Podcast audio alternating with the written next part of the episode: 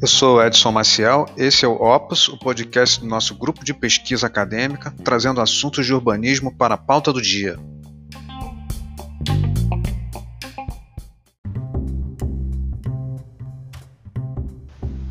Olá, gente, tudo bem? Professor Edson aqui falando. Bom, é, nesse áudio que agora a gente produziu, é, a gente está lidando com um segmento de um áudio anterior que é quando a gente desenvolveu uma discussão é, sobre o livro do Harvey é, no seu capítulo específico, onde ele lida aí com a produção capitalista do espaço, especificamente lidando com o tema do transporte. Então é importante que você escute o áudio anterior para a gente conseguir desenvolver melhor as ideias nesse áudio que a gente apresenta agora. Bom proveito, um grande abraço e até breve.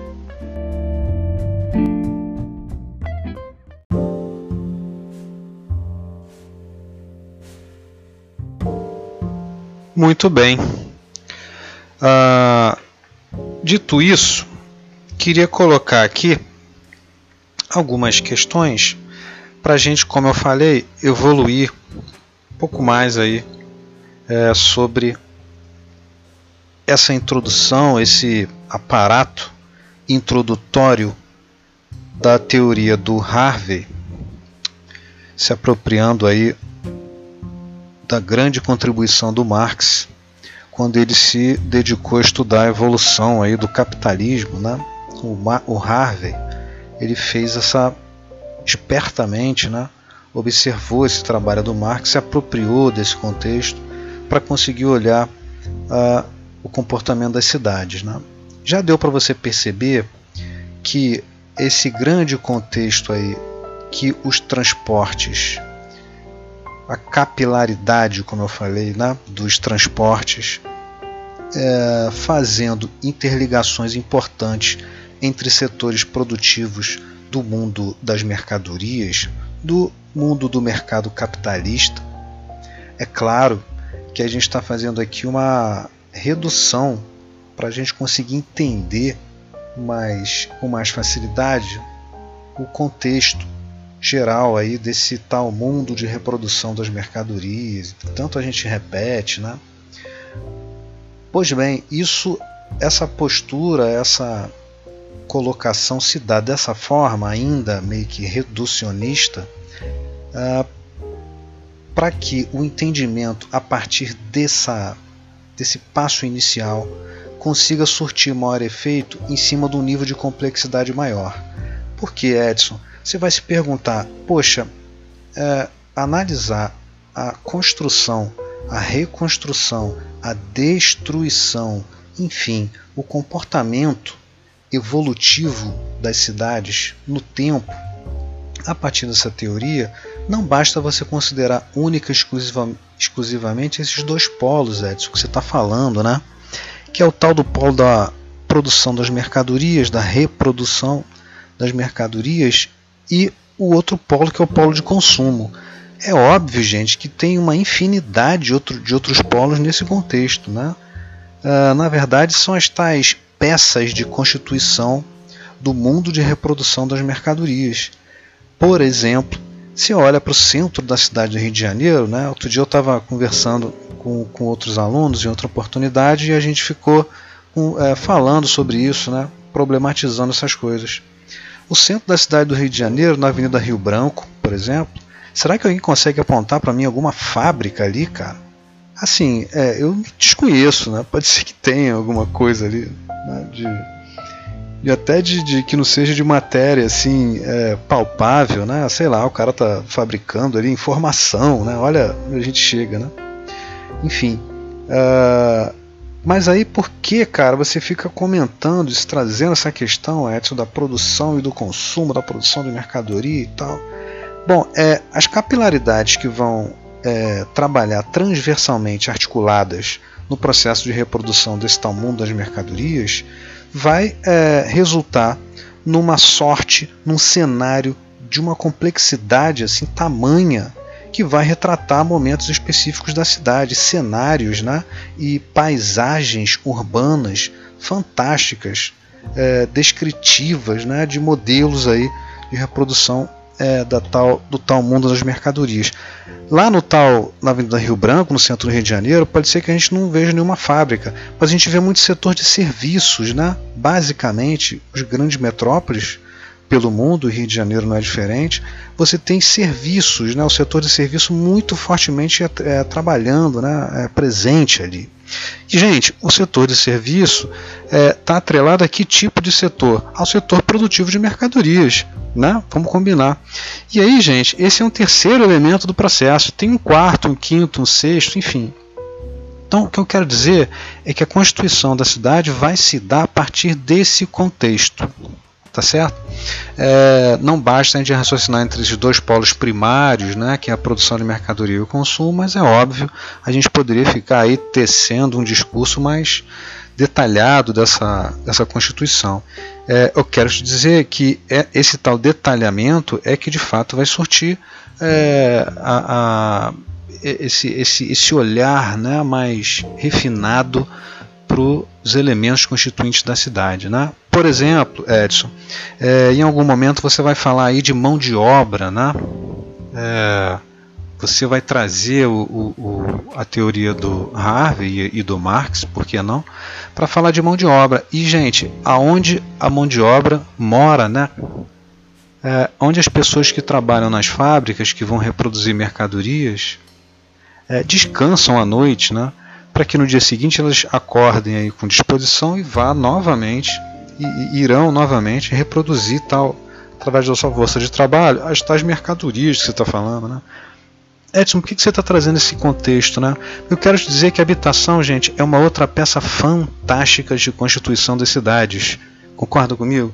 É claro, Edson. E aí, queridos, como é que a habitação disponibilizada no espaço no território geográfico das cidades, é, consegue fazer uma relação de articulação com esse tal mundo produtivo das mercadorias que você está falando, Edson, queridos. Como é que os trabalhadores chegam nas fábricas? Como é que os trabalhadores com salário no bolso irão acessar os setores de consumo, os centros de consumo, para poder consumir as tais mercadorias? que eles próprios produzem ou que os seus pares produzem em outros setores produtivos, através do transporte. Lembra dele? Pois é. Por isso é que ele é um elemento fantasticamente importante nesse processo de é, descrição da cidade, né? Perfeito. Então, é só para a gente contextualizar isso, né? Vou falar aqui uh, por exemplo, dessa tal superação das barreiras espaciais. É um termo também bastante recorrente nesse, nessa discussão. Né? Como, Edson? Lembra que a gente começou a comentar que o capitalista vai ter um desejo de é, reduzir o seu tempo de, de giro do capital, e aí, obviamente, ele vai querer transpor as barreiras espaciais, arquitetônicas da cidade. Pois é. O que, que é isso, gente? Construir mais estrada, construir novos eixos de transporte, destruir eixos de transportes obsoletos, inventar e reinventar modelos novos de transporte. Que, que eu estou falando, queridos? Estou falando de construção e reconstrução da cidade. Tá perfeito isso? Então, essa busca incessante de maximização de lucros através da redução do tempo de giro do capital irá surtir cidades diferentes pelo mundo no tempo, na história. Tá certo? Que é a tal superação das barreiras espaciais. O cara quer derrubar um morro, o cara quer furar um morro para botar um metrô. Né? Tá ligado no Rio de Janeiro, né? Que aconteceu centro barra. Aliás, Zona Sul, né? Barra. Né? E fazendo uma interligação com o centro, claro. Tá certo? Então, isso são barreiras espaciais que o mundo dos capitalistas de reprodução das mercadorias a todo momento quer constituir. Perfeito? Bom, então dá para a gente chegar à cidade através desse procedimento. Isso tudo, gente, com esse desejo é, incondicional da redução do tempo de giro né, do capital, coisa que a gente já comentou e conversou. Né? É, muito bem, eu quero dizer para vocês que existe um outro contexto importantíssimo nesse processo, que dá para a gente analisar também a evolução de cidade que é quando a gente observa que em determinado momento a cidade começa a se aglomerar num centro. Já percebeu isso? É claro, Edson. Que eu percebi. O que são os grandes centros das metrópoles, se não uma disputa incessante de proximidade, de, aliás, de aproximação do setor produtivo de alguma coisa para o setor de consumo, do setor de serviço que está trabalhando atrelado a um setor de produção, e etc, etc, etc. Porque se eu diminuir o espaço, eu também tenho menos barreira espacial para transpor. Vamos combinar. Então, se eu conseguir estrategicamente me localizar melhor, eu vou ganhar mais dinheiro no final do processo. Tá perfeito? Pois é. Nessa lógica, Edson, olha que interessante, hein? Sabe o que vai acontecer com os grandes centros, os grandes aglomerados de serviço, de produção e de consumo brigando entre concorrência, entre capitalistas?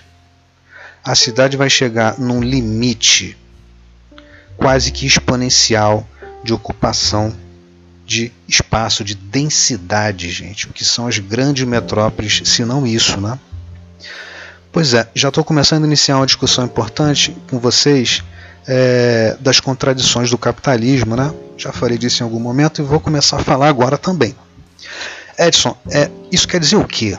Vamos entrar nessa discussão.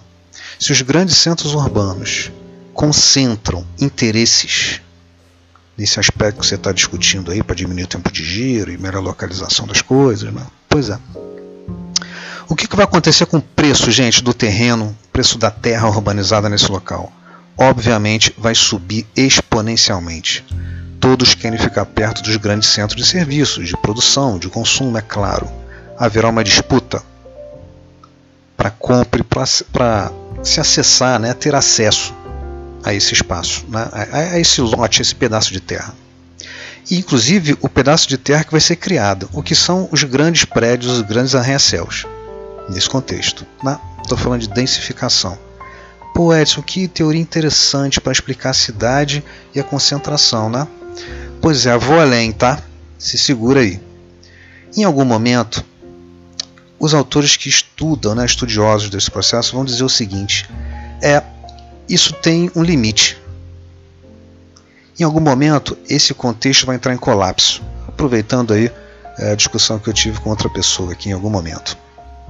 Como assim Edson em colapso? O preço da terra vai ficar tão caro, queridos, nesse local, que o capitalista não vai ter mais interesse em investir, porque ele está tendo pouco retorno. Olha que louco, gente. E o que, que ele vai fazer, gente? Ele vai deixar de concentrar os seus interesses nesse espaço e vai começar a encampar novos lugares, explorar geograficamente novos horizontes, onde o seu investimento financeiro na aquisição de espaços para a reprodução dos seus desejos capitalistas vai ser é, mais lucrativo, vai ser menor. O investimento é menor, mas o lucro, Edson, continua o mesmo ou até maior. O que não é uh, que o que a gente está dizendo, né? Os grandes investimentos em transporte, em transporte público feitos pelo governo do estado, por exemplo, no Rio de Janeiro a gente comentou aqui em a abertura de novas estações, né? novas linhas de metrô, investimentos bilionários, tá certo? É, que nem sei se tem tanto retorno assim a princípio. Né? Porém, a Barra da Tijuca, como um dos novos grandes polos centrais de interesse, diferentemente do centro da cidade. Deu para perceber isso no Rio de Janeiro? Um exemplo fantástico para a gente entender? Pois é. Bom, é, essa contradição começa a ocorrer nesse momento os caras não vão querer mais investir no centro e vão ampliar não mais verticalmente a cidade, mas horizontalmente. Olha que engraçado. Né? Legal, fenômeno interessante. Né? É o que a gente chama de fenômeno de aglomeração versus dispersão.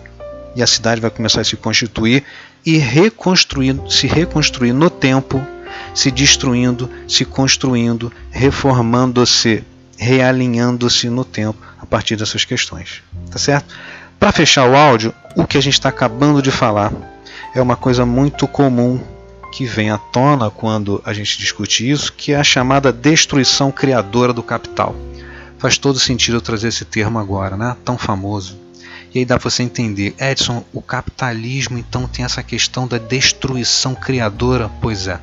Em algum momento ele vai destruir, gente, espaços, estradas, estruturas físicas construídas que em algum momento o serviu de maneira fantástica e quando chega em obsolescência, essas estruturas são obsoletas, o capitalismo a destrói e reconstrói de forma uh, que o seu desejo de reprodução seja melhor atendido. Ok? Vou fechar definitivamente o áudio, deixando essa discussão lindíssima para que você é, incorpore isso nos seus estudos. Tá certo? Um grande abraço, fiquem com Deus aí, até o próximo áudio. Tchau, tchau.